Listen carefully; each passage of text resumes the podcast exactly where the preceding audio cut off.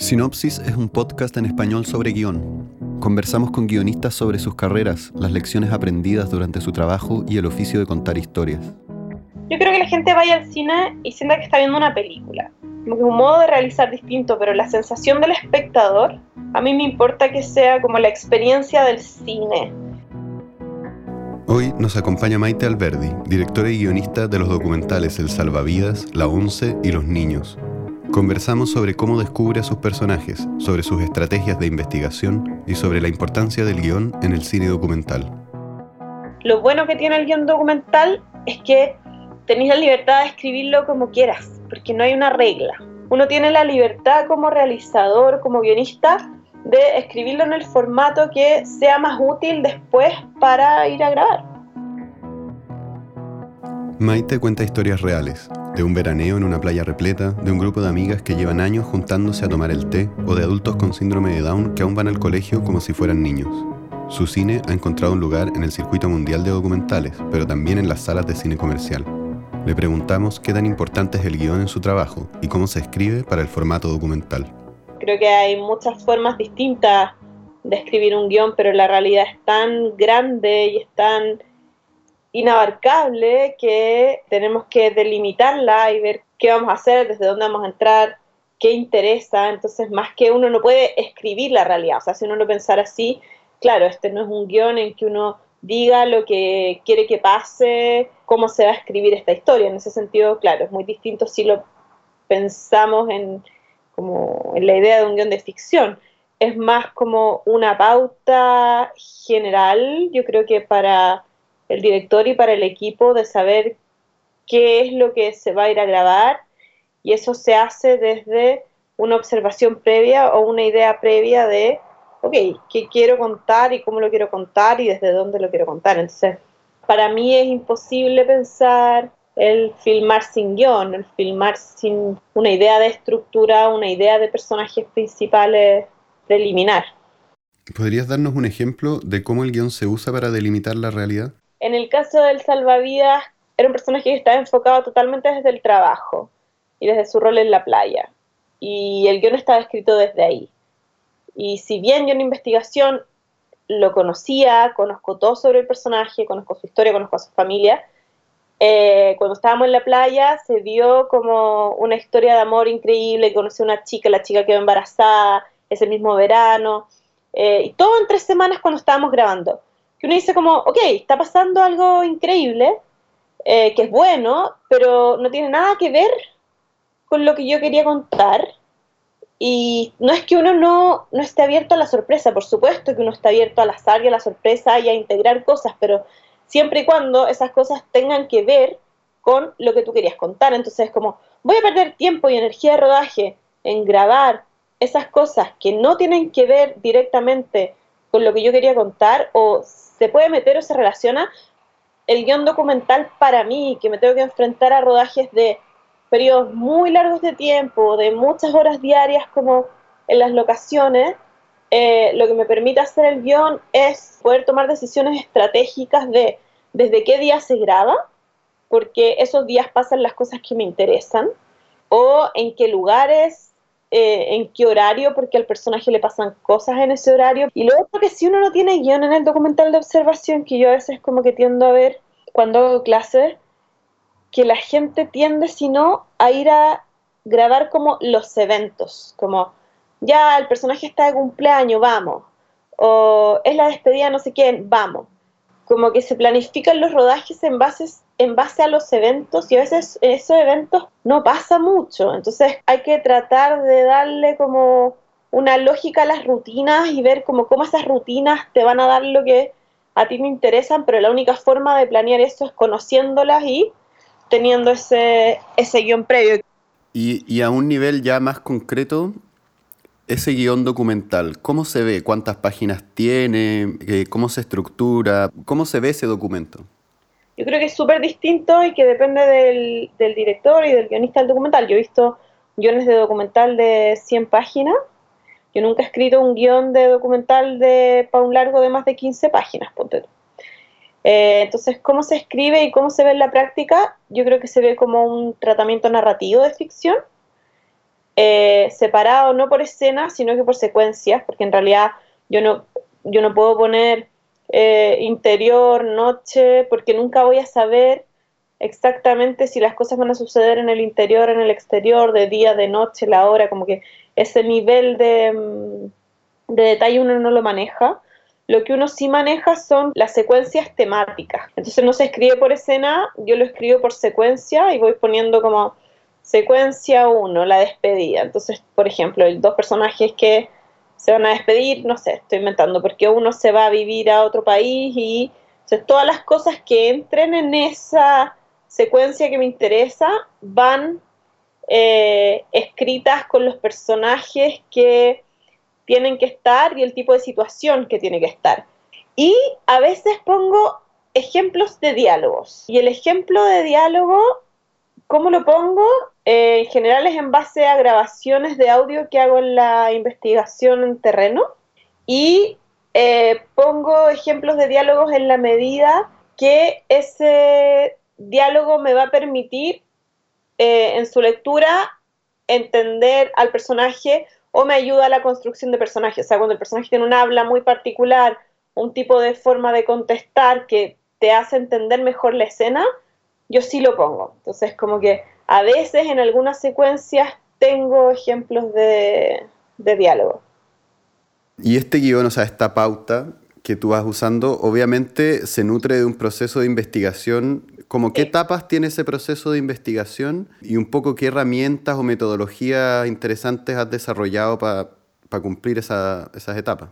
Sí, lo primero es como siempre una investigación teórica temática, que a veces tiene que ver, o sea, en primer lugar con la búsqueda, que como que a veces digo, ya hay un tema que quiero trabajar y tengo que salir a buscar personajes. Todas las películas son distintas, porque a veces los personajes como que uno los conoce o son parte de tu familia y son cercanos, entonces como no tienes que no tienes que hacer esa búsqueda, pero otras veces uno parte del tema y dice, bueno, este tema me interesa, voy a estudiar y voy a salir a buscar. Como que para mí esa es la primera la primera parte de la investigación, es como hacer un mapa teórico, más allá de que esa teoría después nunca va a aparecer en el documental de observación, pero igual tú tienes que saber todo, es como mm, en los niños yo sé mucho, o sea, es como me leí todos los libros que pillé sobre el síndrome de Down, me pueden preguntar lo que quieran y yo lo sé, pero eso no está en ninguna parte, no está en, ningún cartón, no se explicita, pero sí me ayuda a formar mi punto de vista y a poder decidir, ok, del tema que es enorme, que es inabarcable, eh, qué es lo que yo quiero contar y cuál es la, la particularidad de lo que yo quiero decir que no se haya dicho, desde dónde lo voy a enfocar.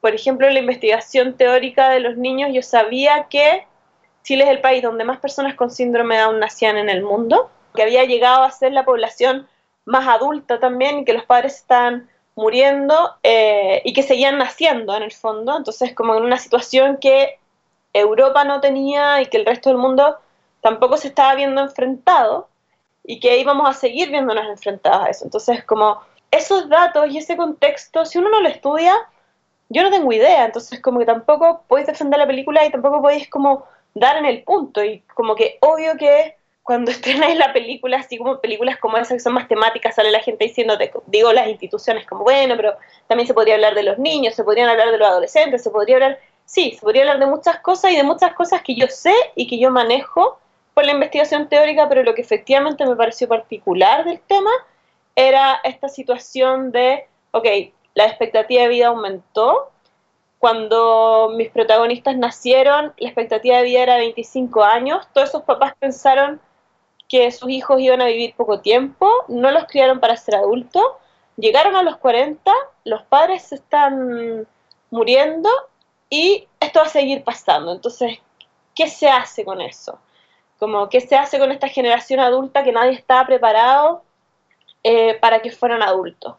Toda esa, como toda esa pregunta y toda esa como reflexión me la da el leer eh, textos teóricos. Y definir mi búsqueda también, porque leyendo esos textos teóricos, yo sé que, ok, yo no tengo que ir a buscar a todos los colegios o a todas las instituciones de personas con síndrome de Down. Tengo que ir a buscar personajes a todas las instituciones de personas con síndrome Down que tengan estudiantes o trabajadores de más de 40 años, porque ese es mi tema. Entonces, leer, investigar y focalizar como desde dónde quieres abordarlo, te permite delimitar, porque si no, claro, está bien, debo haber ido a 25 instituciones, pero si no habrían sido 300. Escuchar podcast puede cambiar tu vida para mejor. Si estás recién comenzando, te recomendamos Las Raras Podcast, historias de libertad hechas en Chile. Puedes encontrarlo en casi todas las apps para podcast o en lasraraspodcast.com. Queremos conocer más podcasts en español. Si tú tienes uno o conoces a alguien que tiene uno o quieres recomendarnos a tus favoritos, por favor escríbenos a contacto sinopsispodcast.org. Estamos conversando con Maite Alberdi, directora y guionista de El Salvavidas, La Once y Los Niños. Y una vez que sales a buscar y empiezas a hacer esas llamadas y empiezas a hacer una especie de casting para encontrar potenciales personajes, cuéntanos un poco de cómo son esos encuentros y cuándo te das cuenta de que ahí hay algo.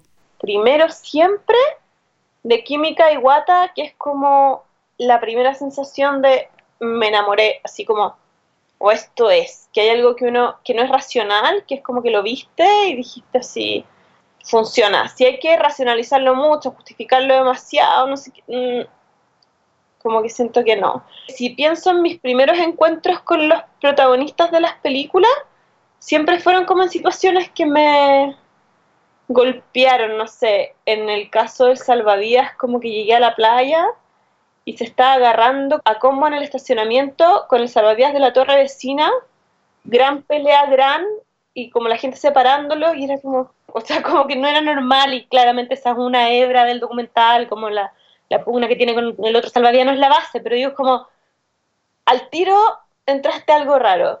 Eh, en los niños, ponte tú, cuando fui al colegio me tocó ir el Día del Padre, como la celebración del Día del Padre, y estaban todos ellos que tenían 40 años como disfrazados de payaso, bailando a otros padres que ellos no tenían padres porque sus padres habían muerto, pero tenían que hacer un show como si estuvieran en prekinder a los 40 años y era como, no, esto, o sea, esto es, no está bien, digamos, como ese eh, shock visual como de la primera imagen que decís como, ya, hay algo, y después me fui a la, como el segundo día que fui, como que me quedé en la cocina mirando y la profesora salió y la Rita, que es como mi, mi amor o el personaje así como más, el darling, como que la dejaron, le dijeron, quédate haciendo un baño María.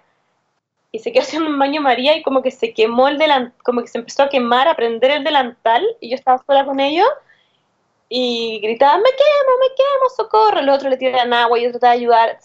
Nada, como esas cosas que pasan que si ya, quizás no va a volver a pasar lo mismo. Yo vi cuando está grabando, no se quemó y no sé cómo no quedó negra como ese día ni nada, pero le pasaban ese tipo de cosas todo el rato si uno hace el trabajo de buscar, uno encuentra la magia. Totalmente, y como la...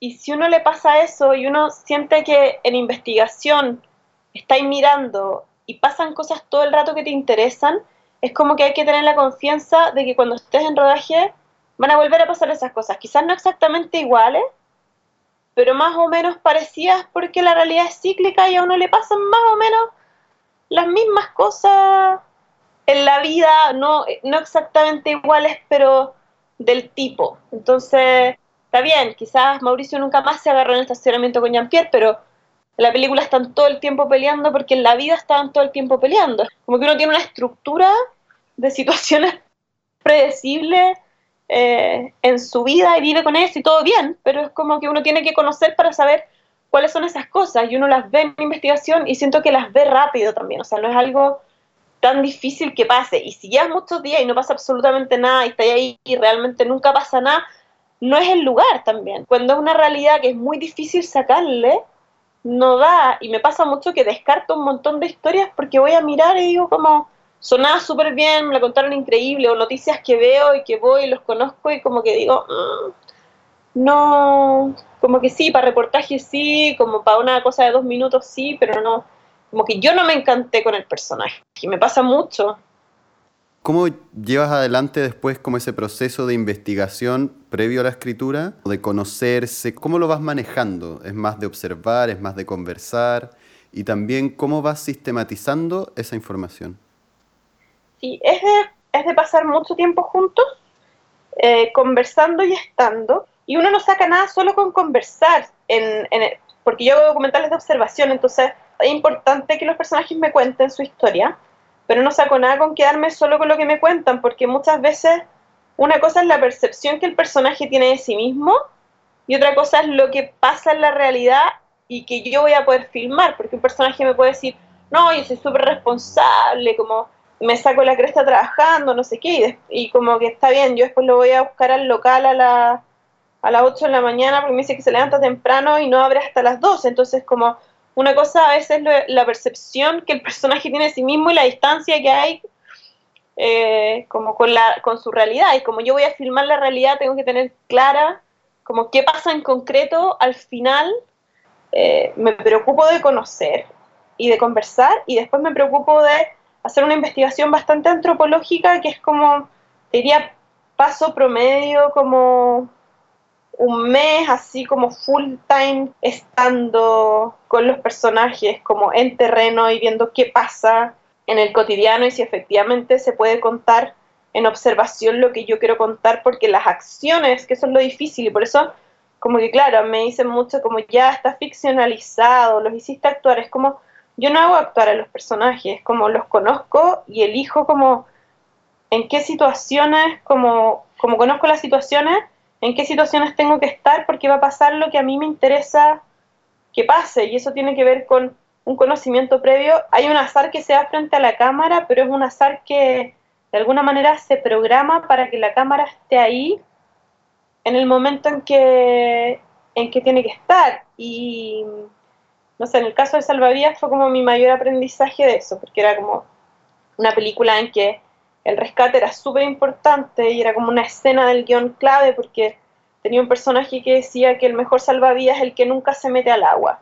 Y esa era su teoría, pero una cosa era lo que el personaje dijera y otra cosa era lo que el personaje hace. El personaje se revela cuando está bajo presión, como que ese es el momento de revelación del personaje. Yo siempre en mis historias pienso como, ok, ¿cuál es el momento de presión del personaje donde mi personaje se revela? y donde realmente ves quién es. Como que uno tiene que tener ese tipo de escenas. Y en el caso del salvavidas, por supuesto que el rescate es el momento en que se revela, porque una cosa es que te diga que el mejor salvavidas es el que nunca se mete el agua, y el otro es que cuando alguien se está ahogando es como, ok, ¿qué decisión va a tomar en el momento en los que hubo? Entonces, yo tenía que tener esa situación en la película, pero la playa era enorme, no iba a llegar corriendo un rescate, era súper difícil de manejar, entonces, ¿cómo prever eso que es azaroso, porque uno nunca va, nunca va a poder decir, sí, claro, esta persona va a haber un rescate el día 11 a las 8 de la mañana. Entonces, ahí también como que vuelve, o sea, la investigación siempre es increíble como, como te permite estudiar y planear tu escena de alguna manera. Como en la investigación teórica me leí todas las estadísticas de los marinos y todas las estadísticas decían que habían como tres rescates por verano, máximo entre 1 y 3, y todos eran entre las 5 y las 6 de la tarde en esa playa, que era la más peligrosa. Entonces, si todos los rescates del verano durante los últimos 10 años habían sido entre las 5 y las 6 de la tarde, más o menos en el mismo lugar, ¿por qué el verano que yo estuviese grabando el rescate iba a ser a las 2 de la tarde? Imposible, está bien, yo no sé qué día va a ser a las 5 de la tarde, pero sí sé que va a ser a las 5 de la tarde. Entonces, ¿qué hacíamos? que todos los días a las 5 de la tarde estábamos parados con la cámara en el punto donde se suponía que pasaban las cosas. Entonces estábamos en el agua, estábamos con otra ropa, estábamos como dispuestos a mojarnos, estábamos sin trípodes, como solamente esperando. Hasta que efectivamente pasó a las 5 y media de la tarde la escena del rescate y tenemos la escena porque estábamos ahí y sabíamos que algún día iba a pasar, está bien, esperáis 20 días para que pase una vez, pero es como necesitáis esa espera. La investigación te da antecedentes que no necesariamente van a ir en el guion, pero que te permiten filmar el guion. Como que uno lo pone en el tabo, la gente se ahoga entre las 5 y las 6 de la tarde. Da lo mismo. Como que eso no le importa a nadie. Eh, no, va no se dice en la película. Pero yo lo tengo que saber, porque si no, la escena del rescate sí está en el guion. Entonces, ¿cómo la filmo? ¿Cómo llego a filmar eso? Porque si estoy grabando a un niño perdido a las 5 de la tarde en la playa, porque pasan 100 cosas al mismo tiempo en la realidad, y eso también es un hecho, es como, eh, no podéis grabar todo lo que está pasando al mismo tiempo cuando tenéis muchos personajes en un lugar.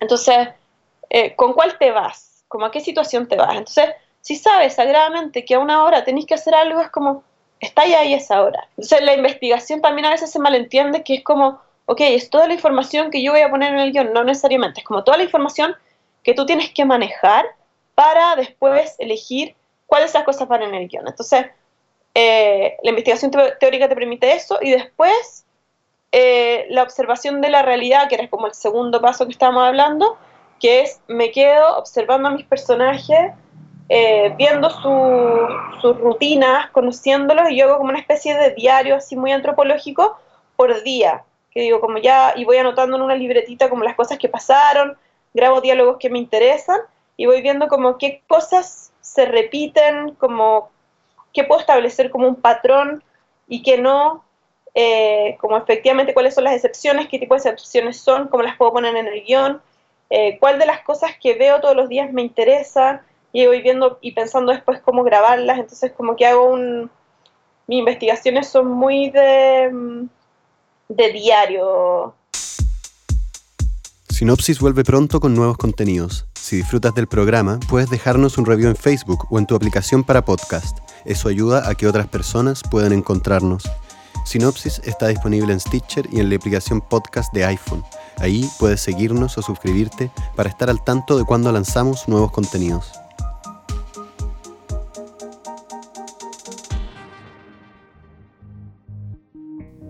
Estamos conversando con Maite Alberdi, guionista de televisión y de las películas El Salvavidas, La Once y Los Niños.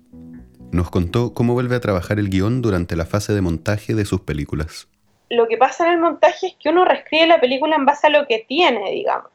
Vuelvo a revisar todo el material, yo también, o sea, el montajista revisa, yo también reviso, y hago un guion de montaje en base a lo que al final efectivamente logré tener. Entonces es como un guion escrito que se usa para el primer corte de edición. Y en ese montaje y en esa escritura, como que yo personalmente me tomo libertades de ficción que quizás como que a otros no les acomodaría o que se pueden ver súper construidas, pero a mí no me importa, que te pueden decir como hoy se ve poco real, o, o también me dicen mucho, ah, están actuando, pero no tiene que ver con que están actuando, tiene que ver con cómo uno está montando esa realidad y montando esa historia. Cuesta mucho cuando estoy enseñando como documental en clase, como que a veces los estudiantes llegan con el guion de montaje o con el primer corte de montaje, como que te lo armaron cronológico. Cronológico en el sentido de cómo pasaron las cosas en la realidad efectivamente, en el orden en que pasaron las cosas. Y el orden en que pasaron las cosas en la realidad no es un orden narrativo ni dramático, ni tiene que ver con una estructura de guion en lo absoluto.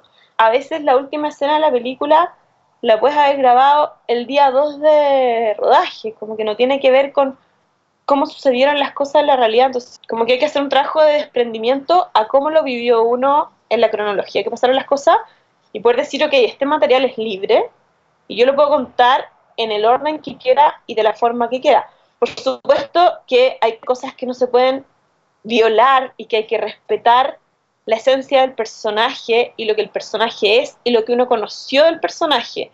Por ejemplo, en el caso de Mauricio, en la escena en que se ahoga se ahoga alguien y como que era un adolescente, el día siguiente del rescate, como que Mauricio estaba muy desconectado emocionalmente de la situación y como tirando mierda todo el rato como contra los bañistas y podría decir uno como idiota, pero yo sabía que era un mecanismo de defensa.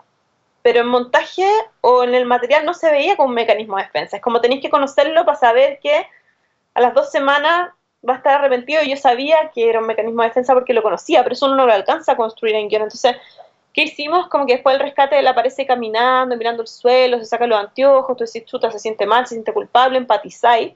Pero es una construcción de montaje, eso no le estaba pasando, pero eso lo haces porque lo conoces y sabes que eso le va a pasar y que efectivamente como se está comportando ahí no es como él es. Entonces, sí, uno efectivamente construye cosas y construye cosas porque en función de cómo conoce sus personajes, definitivamente.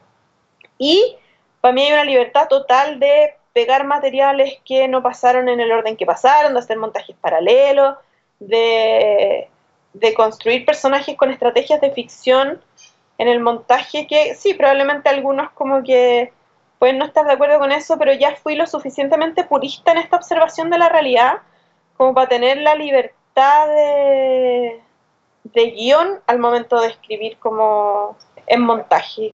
Sobre todo en el contexto documental, tus películas han tenido una buena llegada en el público, tanto en salas como en televisión o plataformas como Netflix.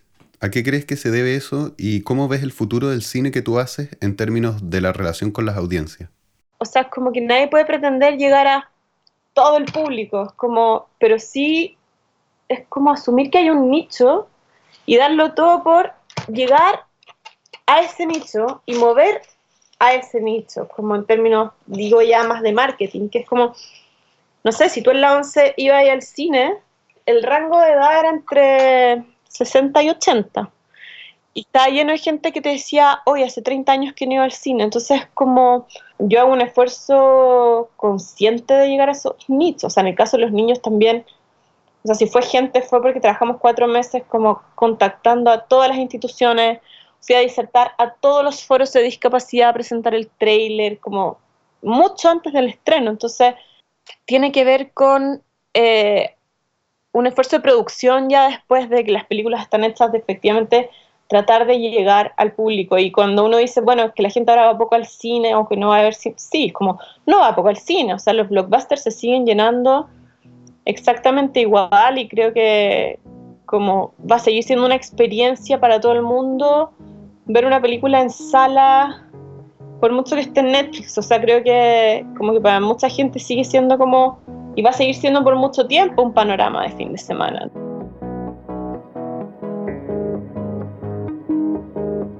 Sinopsis es producido en los estudios Triana en Santiago de Chile, gracias al apoyo del Consejo Nacional para la Cultura y las Artes.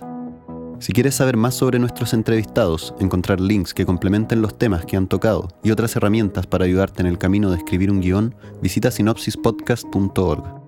Sinopsis es producido y editado por mí, Antonio Luco. La grabación y mezcla está a cargo de Arturo Segers. Nico Rosenberg compuso la música original. Nuestra productora ejecutiva es Francisca Barraza. Recuerda seguirnos en iTunes, Stitcher o donde sea que escuches tus podcasts. Gracias por escucharnos.